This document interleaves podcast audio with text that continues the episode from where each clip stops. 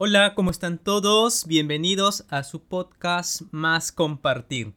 En este episodio traigo una lección aprendida, el cual he titulado ¿Qué tienes para ofrecer?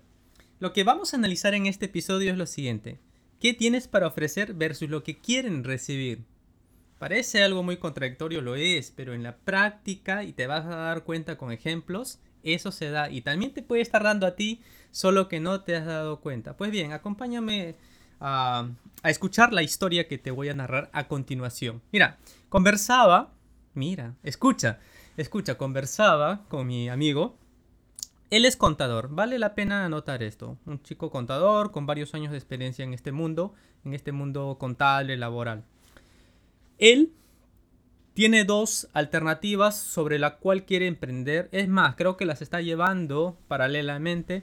Pero sobre la propuesta A, que es diseñar páginas web, el tema del hosting, del dominio, se le nota mucha más pasión, como que más dedicación.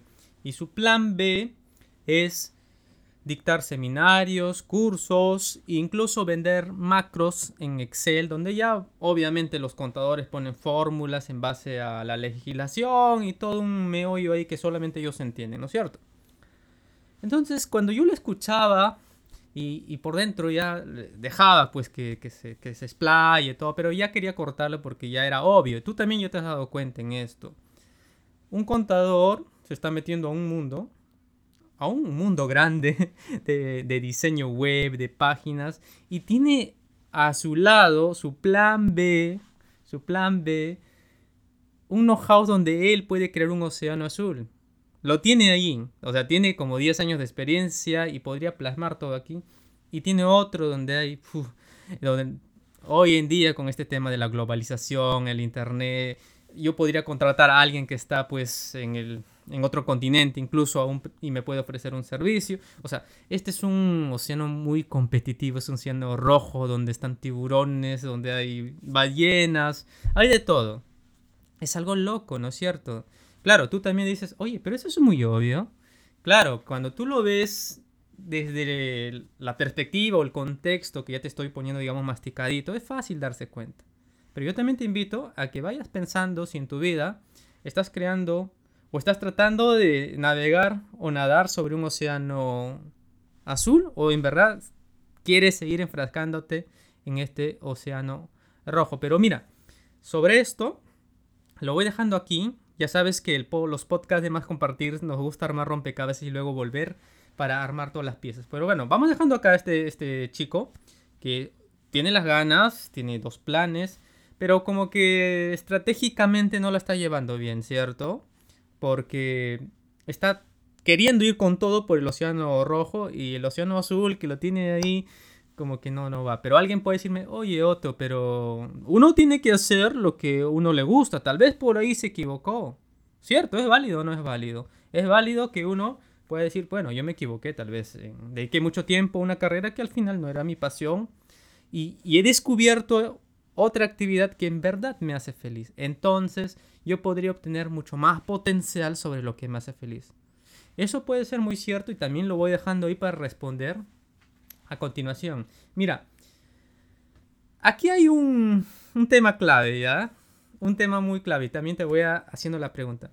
¿Será que cuando mm, somos mayores, mientras vamos creciendo, siendo más adultos, nos cuesta mucho más cambiar o adaptarnos? Te voy dejando esa pregunta. Yo creo que sí, de antemano te voy diciendo que sí. Seguramente tú también ya te estás formulando una idea, ya tienes la respuesta. Pero mira, te voy a contar sobre la, vida de un, un, futbolista, ¿ok? Quien me escucha tal vez no sepa de fútbol, así que lo voy a poner en contexto. Hoy en día uno de los mejores porteros del mundo debe ser el portero del Barcelona. Ya saben, arriba Barça, arriba Barça. Con todo el respeto de, de, los seguidores que sean hinchas de otro equipo como el Real Madrid, pero soy barcelonista de corazón. Ok. Mark Ter Stegen es uno de los mejores porteros del mundo, tal vez el mejor, es alemán. Y si tuviera las tapadas que se hacen, pero son formidables. Parece tuviera resortes en los pies, unos reflejos increíbles. Es como tuviera un radar y sabe posicionarse en, un plano XY y sabe dónde llegar, vuela. E, es increíble, deberían verlo para que sepan a qué me refiero. Entonces, uno podría pensar que este señor, un tremendo profesional, siempre fue arquero y, hizo lo que le gusta y se desarrolló sobre eso. Pasó obviamente penurias y todo, pero llegó a ser el mejor arquero del mundo. No fue así. Él llegó a este club alemán a los cuatro años y, y no fue hasta los 11 años donde le dijeron, ¿sabes qué, manito? Tú no, no, no, no, no, o sea, no sabes ni correr, te hemos probado en todas las posiciones y tú ya sabes que en el fútbol todos quieren ser delanteros, porque los grandes cracks generalmente siempre han sido qué cosa? Así es, delanteros. Y cuando no les va yendo bien, ¿qué es lo que hace el entrenador, el coach que sabe más de todo esto? ¿Sabes qué? Mejor baja a la derecha, ¿ya? extremo derecho, extremo izquierdo, mejor centro delantero. No, acá no rindes, entonces ve bajando, ve bajando, ve bajando hay casos que incluso algunos han llegado a ser arquero, perdón, defensa, y ya cuando ya no da para más, en vez de pobrecito, votarla hay que darle una última oportunidad, por no decir, eres muy malo, hijo, eres muy malo, te vas al arco.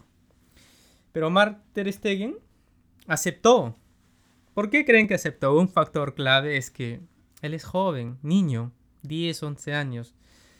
Aceptó lo que le dijo su figura paternal, este coach, el que más sabe. Aquí viene una clave, mira. De, lo que quería ser delantero otras posiciones, aceptó pues el, el, que le dan. Porque si le dicen tú estás mejor aquí, tú puedes rendir mejor aquí, vamos a hacer todo un trabajo para ti. Él lo aceptó. Lo aceptó, lo tomó y mira lo que ha llegado a convertirse el día de hoy. O sea, no fue terco de, de seguir, de empeñarse en lo que tal vez creía que es lo que a él le gusta. Pero tú tienes que ponerte, aquí te voy invitando a reflexionar.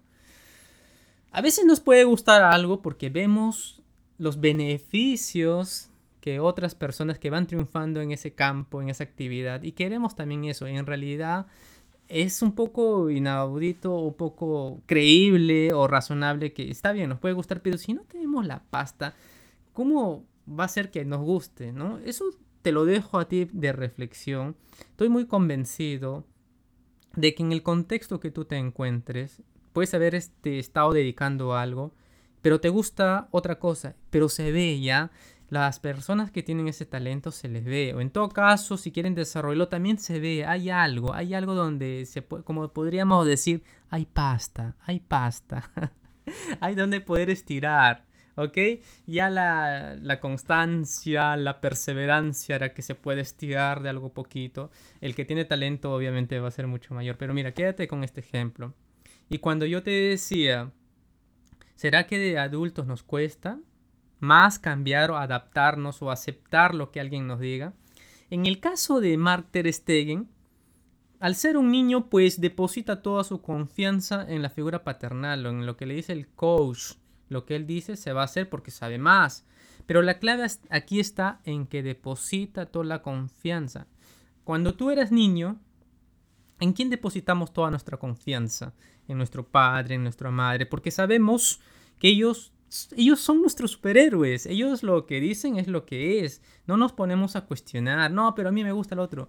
Por ahí, en algunos casos, podremos hacer berrinche y todo. Pero al final, hacemos lo que dicen ellos. Entonces, uno nunca deja de madurar, uno nunca deja de aprender.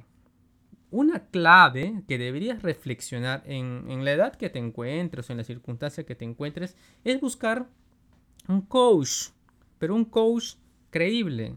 Por ejemplo, si tú estás pasando temas emocionales o eres de las personas que tienes subidón y bajón, obviamente que se requiere pues un coach, tal vez un psicólogo, un experto en temas emocionales, si por ejemplo no destacas sobre, sobre temas laborales, tal vez te cuesta mucho pasar las entrevistas, pues requieres que alguien te asesore. Entonces la importancia de tener un coach es, es, muy importante, mejor dicho, es muy importante tener un coach, porque va a ser la persona que nos ayude a ver desde, desde otra perspectiva en qué estamos fallando. Y aquí viene algo clave, muy importante.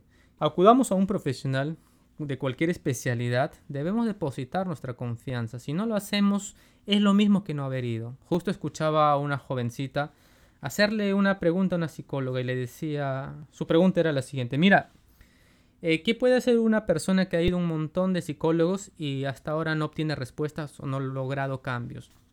Tú ya sabes cuál es la respuesta.